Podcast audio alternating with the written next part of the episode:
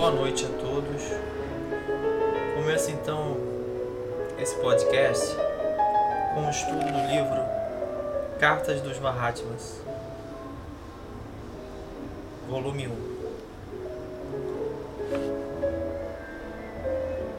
Começando pelas notas introdutórias. Cartas dos Mahatmas para a Persinet. É considerado uma das obras mais difíceis da literatura teosófica. Ela aborda muitas situações complexas e contém muitos conceitos profundos que se tornam mais obscuros. Porque na época em que foram escritas, não havia sido desenvolvida uma nomenclatura por meio da qual os Mahatmas pudessem comunicar sua filosofia, profundamente oculta, a pessoas de idiomas ocidentais. Apesar disso, a obra tem um poder de, e uma percepção interna tremendos e reflete o drama no tempo, mas a sua mensagem é eterna, quer a consideremos como narrativa, como filosofia oculta ou como revelação. O que é uma Mahatma? Em um artigo de Helena Blavatsky intitulado Mahatmas e Chelas, de Theosophies, julho de 1884, ela nos dá o significado do termo. O Mahatma é um personagem que, por meio de educação e treinamento especiais, desenvolveu aquelas faculdades superiores e atingiu aquele conhecimento espiritual que a humanidade comum adquirirá depois de passar por séries inumeráveis de encarnações durante o processo de evolução cósmica. Desde que, naturalmente, neste meio tempo, ela não vá contra os pro propósitos da natureza. Ela prossegue com uma discussão sobre o que encarna e de que modo este processo é usado como um fator da evolução, resultando na conquista do adeptado. Em uma carta escrita para um amigo em 1 de julho de 1890, Helena Blavatsky disse outras coisas interessantes sobre os Mahatmas. Eles são membros de uma fraternidade oculta, entre, entre parênteses, mas de nenhuma escola indiana em particular. Esta fraternidade, acrescentou ela, não se originou no Tibete, mas a maioria dos seus membros e alguns dos mais elevados entre eles estão e vivem constantemente no Tibete. Depois, falando dos Mahatmas, ela diz: são homens vivos, não espíritos, nem mesmo, nem mesmo Nirmanakayas. Significa aquele que não mais encarna, mas que decidiu renunciar ao Nirvana por solidariedade e para ajudar os seres menos evoluídos. O seu conhecimento e erudição são imensos, e a santidade da sua vida pessoal é maior ainda. Entretanto, eles são homens mortais, e nenhum deles tem a idade de mil anos, ao contrário do que algumas pessoas imaginam. Em uma conversa em 1887 com o escritor Charles Johnson,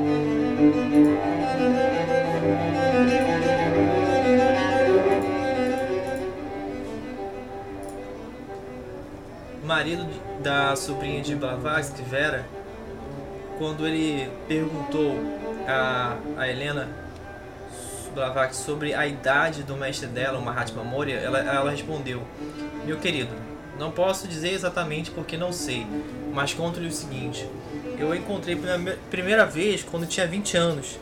Ele era um homem no auge de sua força na época. Agora sou uma mulher velha, mas ele não parece nem um dia mais velho. Ele ainda está no auge da sua força, isto é, tudo o que posso dizer, tire suas próprias conclusões. Quando o Sr. Johnson insistiu e perguntou se os Mahatmas haviam descoberto o elixir da vida, ela respondeu seriamente: Isto não é um mito, é apenas o véu que esconde um processo oculto real. O afastamento da velhice e da dissolução durante períodos que pareceriam fabulosos e por isso não os mencionarei. O segredo é o seguinte: para todo ser humano há um climatério, quando ele deve ser aproximado da morte. Se ele desperdiçou as suas forças vitais, não há escapatória, mas se ele viveu de acordo com a lei, pode atravessar esse período e assim continuar no mesmo corpo quase indefinidamente. Muito interessante esse definição, fazendo, é, abrindo um parêntese, né? Essa definição do que é o Mahatma nesse livro, é, ele utiliza a definição da, de Helena Blavatsky, um de seus trechos, que ela diz que o Mahatma é um personagem que, por meio de educação e treinamento especiais, desenvolveu faculdades superiores atingiu aquele conhecimento espiritual que a humanidade comum adquirirá depois de passar por séries inumeráveis de encarnações. durante o processo de evolução cósmica, desde que naturalmente neste meio tempo não vá contra os propósitos da natureza. Ou seja, é uma definição que está de acordo com o pensamento é, de que um mestre ascensionado é um ser que desenvolveu características superiores à humanidade comum, que esta humanidade comum também vai alcançar um dia através das encarnações. Então é um, é um ser de muita experiência espiritual, através das suas inúmeras encarnações em que ele as soube aproveitar bem. Continuando, como as cartas vieram a ser escritas? Os autores das cartas são os Mahatmas Kuthumi e Moria, geralmente designados simplesmente pelas suas iniciais, KH e M. O Mahatma KH, o Kuthumi, era um Brahmin da Caxemira, mas na época em que nos deparamos com ele nas cartas, ele tinha relações estreitas com a corrente Gelupa, ou gorro amarelo, do budismo tibetano. Ele se refere a si próprio nas cartas como um morador de cavernas de Aken e além dos Himalaias. Blavatsky diz em Easy Sem Véu, o livro dela, Easy Sem Véu, que a doutrina de Aken dos Himalaias é uma doutrina ariana muito antiga, às vezes chamada bramânica, mas na verdade nada tem a ver com o brahmanismo tal como nós o entendemos agora. A doutrina de além dos Himalaias é uma doutrina esotérica tibetana, o budismo puro ou antigo, entre aspas. Ambas doutrinas de Aken e além dos Himalaias vêm originalmente de uma só fonte, a religião de sabedoria universal. Grifo aqui esse termo. A religião de sabedoria universal. O nome Kuthumi é um nome místico que ele usou em relação à correspondência com Sinet. Ele falava e escrevia em francês e inglês fluentemente. Há afirmações na literatura teosófica no sentido de que o Mahatma Kuthumi estudou na Europa. Ele estava familiarizado com os hábitos e modos de pensar dos europeus. Era muito erudito e às vezes escrevia passagens de grande beleza literária. O Mahatma Moria era um príncipe Rajput e os Rajputs formavam uma casta governante do norte da Índia na época. Ele era um gigante de quase 2 metros de altura e de um porte magnífico, um tipo esplêndido de beleza masculina. É bastante conhecido o episódio da fundação da Sociedade Teosófica em Nova York em 1875. Em 1879, os dois principais fundadores da sociedade, Helena Blavatsky e o coronel Henry Steele Olcott, transferiram a sede da sociedade para Bombay, na Índia, em 1882, para Aidar Madras, atual Chennai, no sul da Índia, onde permanece. Morava na Índia na época um inglês culto e muito refinado chamado Alfred Percy Sinnett, A.P. Sinnett, que é justamente é, que essas cartas dos Mahatmas estão sendo interessadas. Essas cartas que contêm nesse livro são endereçadas a A.P. Sinnett, que é esse cara que está falando aqui. Morava na Índia na época um inglês culto e muito refinado chamado Alfred Peace Sinnett, A.P. Sinnett. Ele era escritor, editor de The Pioneer, o principal jornal inglês publicado em Allahabad. Ele se interessou pela filosofia exposta pelos dois teosofistas estava curioso a respeito dos acontecimentos notáveis que pareciam sempre ocorrer na presença de Blavatsky. Só fazendo um adendo, é, na Índia, a Índia era ocupada pela, pela Inglaterra por um bom tempo, né? Então era natural você ver ingleses na Índia, inclusive jornalistas publicando jornais lá.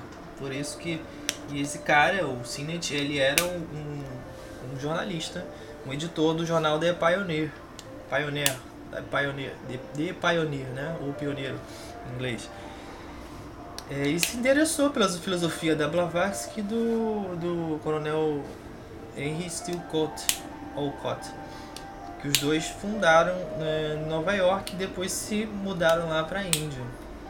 Em 25 de fevereiro de 1879, nove dias após a chegada dos fundadores de Bombay, Sinnett escreveu ao coronel Cott expressando desejo de conhecer Blavatsky, e ele afirmando que estava disposto a publicar quaisquer fatos interessantes a respeito da missão deles na Índia. Em 27 de fevereiro de 1879, Olcott respondeu a esta carta. Começou assim: o que Alcott chamaria de, entre aspas, um vínculo produtivo e uma amizade agradável, fecha aspas. Os fundadores foram convidados a visitar o Sinet em Allahabad, o que ocorreu em dezembro de 1879. Nesta visita, os Sinet filiaram-se à Sociedade Teosófica, e os fundadores encontraram outros visitantes que iriam cumprir um papel na vida da sociedade. A Rumi e sua esposa Mugi, de Simla, e a senhora Alice Gordon, esposa do tenente-coronel W. Gordon, de Calcutá. No ano seguinte, os fundadores visitaram os Sinet na sua residência de verão em Simla, naquela época a capital de verão da Índia. Lá eles ficaram conhecendo melhor o casal é, Rumi e sua filha, Mary Jane, usualmente chamada de Minnie. O passatempo favorito de Rumi era o estudo de pássaros. Ele mantinha um museu ornitológico em sua espaçosa casa que chamava de Castelo Hotney, na colina Jaco, em Simla. Também publicava uma revista sobre ornitologia, Stray Feathers. Feathers. Profissionalmente, ele era havia algum tempo membro do frente do governo. Foi em, Sim, foi em que aconteceram os fatos que resultaram nas cartas publicadas na obra Cartas dos Mahatmas para a Pessinet. Blavatsky realizava alguns fenômenos surpreendentes e os atribuía aos Mahatmas, mas quem ela estava em contato psíquico mais ou menos constante. Sinnett estava convencido da veracidade desses fenômenos e, em seu livro O Mundo Oculto, fez um vasto trabalho para comprovar sua autenticidade. Ele tinha também uma mentalidade, um grifo aqui nessa obra do Sinnett chamado livro O Mundo Oculto, para pesquisa, que é um trabalho que ele fez para comprovar a veracidade do trabalho da Blavatsky nesse, nesse momento aí. Ele tinha, nesse momento que ela estava é, na casa deles, em, em, em, em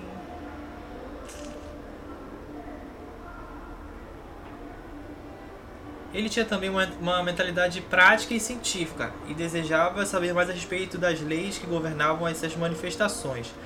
Queria especificamente saber mais sobre aqueles seres poderosos que Blavatsky chamava de mestres e que, segundo ela, eram os responsáveis pelos fenômenos.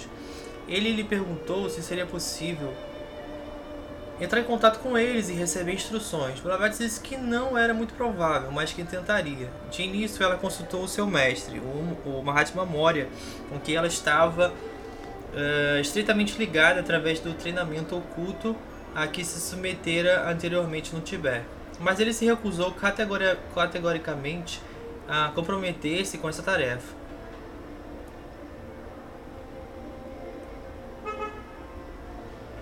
Mais tarde, entretanto, chegou a assumir a correspondência durante alguns meses, devido a circunstâncias muito especiais. Aparentemente, Blavatsky tentou o mesmo com vários outros sem sucesso. Finalmente, o Mahatma Kuthumi concordou em manter uma correspondência limitada com Sinnett. O Sr. Sinnett endereçou uma carta ao irmão desconhecido e entregou a Blavatsky para que a transmitisse. Na verdade, ele estava tão ansioso por defender o seu ponto de vista de modo convincente que escreveu uma segunda carta antes de receber uma resposta à primeira. Seguiu, é, escreveu uma segunda carta antes de receber uma resposta à primeira. Seguiu-se então uma série de cartas notáveis, e a correspondência continuou por vários anos, tendo como um dos seus vários resultados de longo prazo a publicação das cartas em forma de livro. É, só para entender, é, essas cartas não eram, obviamente, endereçadas ao correio, né? Não, a Blavax ela não tinha é, conhecimento do endereço desse mestre dela, é o Moria. Ela se comunicava, a gente imagina, através de estudo sobre mediunidade, né, depois que sobre a mediunidade, que existe a forma de mediunidade é, de psicografia, de transmissão, de intuição, tem vários tipos de mediunidade. Então, é, essas cartas eram lidas eram ou, ou eram psicografadas ou eram é, é, intuídas e a Blavatsky escrevia. Porém, eu vi um documentário hoje falando sobre a história dela, é bastante convincente até, que, que é, foi feito um estudo dessas cartas e o que tinha nessas cartas, na verdade, ela, elas não tinham elas não tinham sido de fato escritas à mão pela Blavatsky. Ela não era uma médium de psicografia. Né? Ela recebia as cartas de através dos mestres, era como se ela fosse uma médium mais de efeitos físicos do que de psicografia em si. Né? O, o mestre não se servia do, do aparelho para escrever as cartas. Ela interpretava, recebia as mensagens no seu mental e, através do, dos efeitos físicos, transmutava tinta no papel. Né? Foi mais ou menos isso que eu entendi.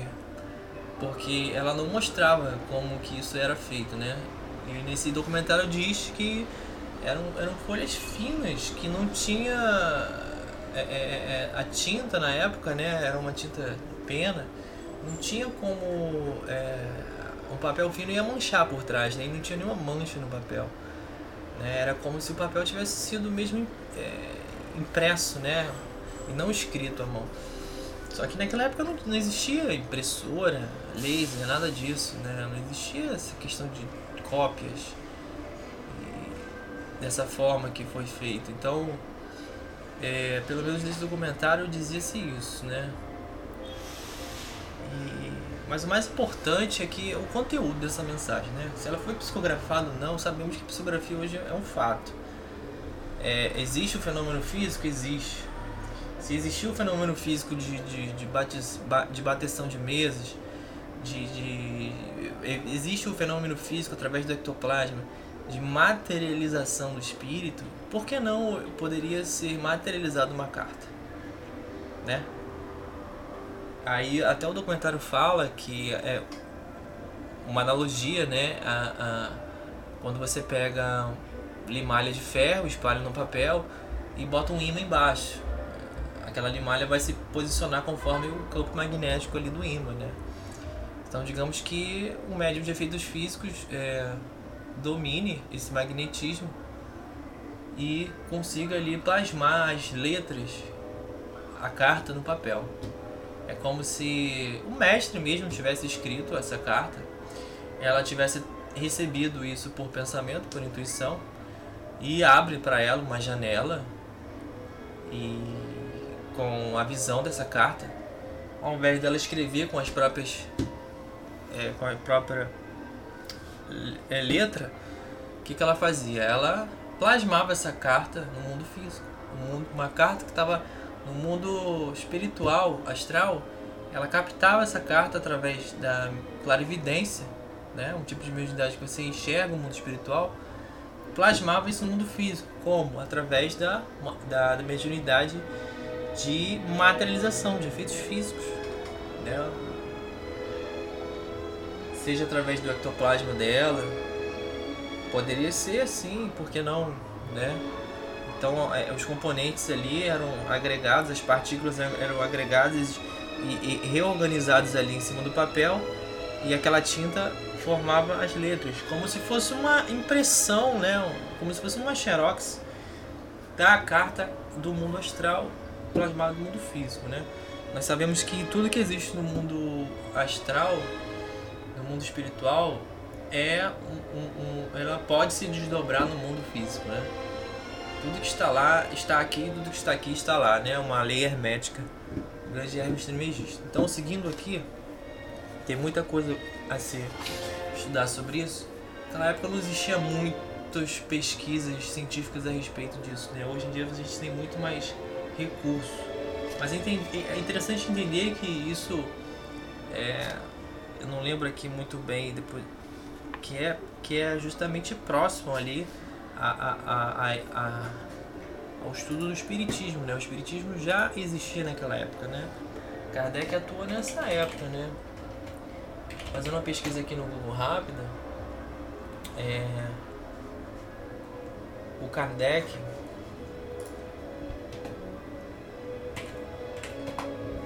ele nasceu em 3 de outubro né, de 1804. Foi falecer em 1869. Né? Então, ou seja, nesse tempo aí, ele fez a, ele codificou as obras espíritas, né? Mas esse tempo aqui que se fala que houve essas cartas Vamos lá, 1879, né?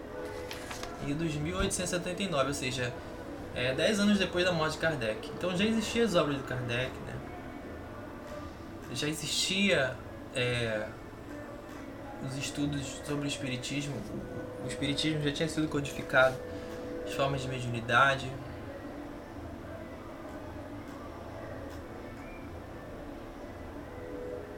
Né, o Kardec ele vem, ele vem publicar os livros, os principais livros espíritas aqui, ó. O Livro dos Espíritos em 1857, Livro dos Médiuns 1861. Né? O Evangelho, Céu e Inferno, Gênero 1869, tudo datas anteriores, né? Aqui a aqui a esses fenômenos aqui das cartas. Então era um momento em que esses fenômenos estavam eclodindo, né, no mundo inteiro.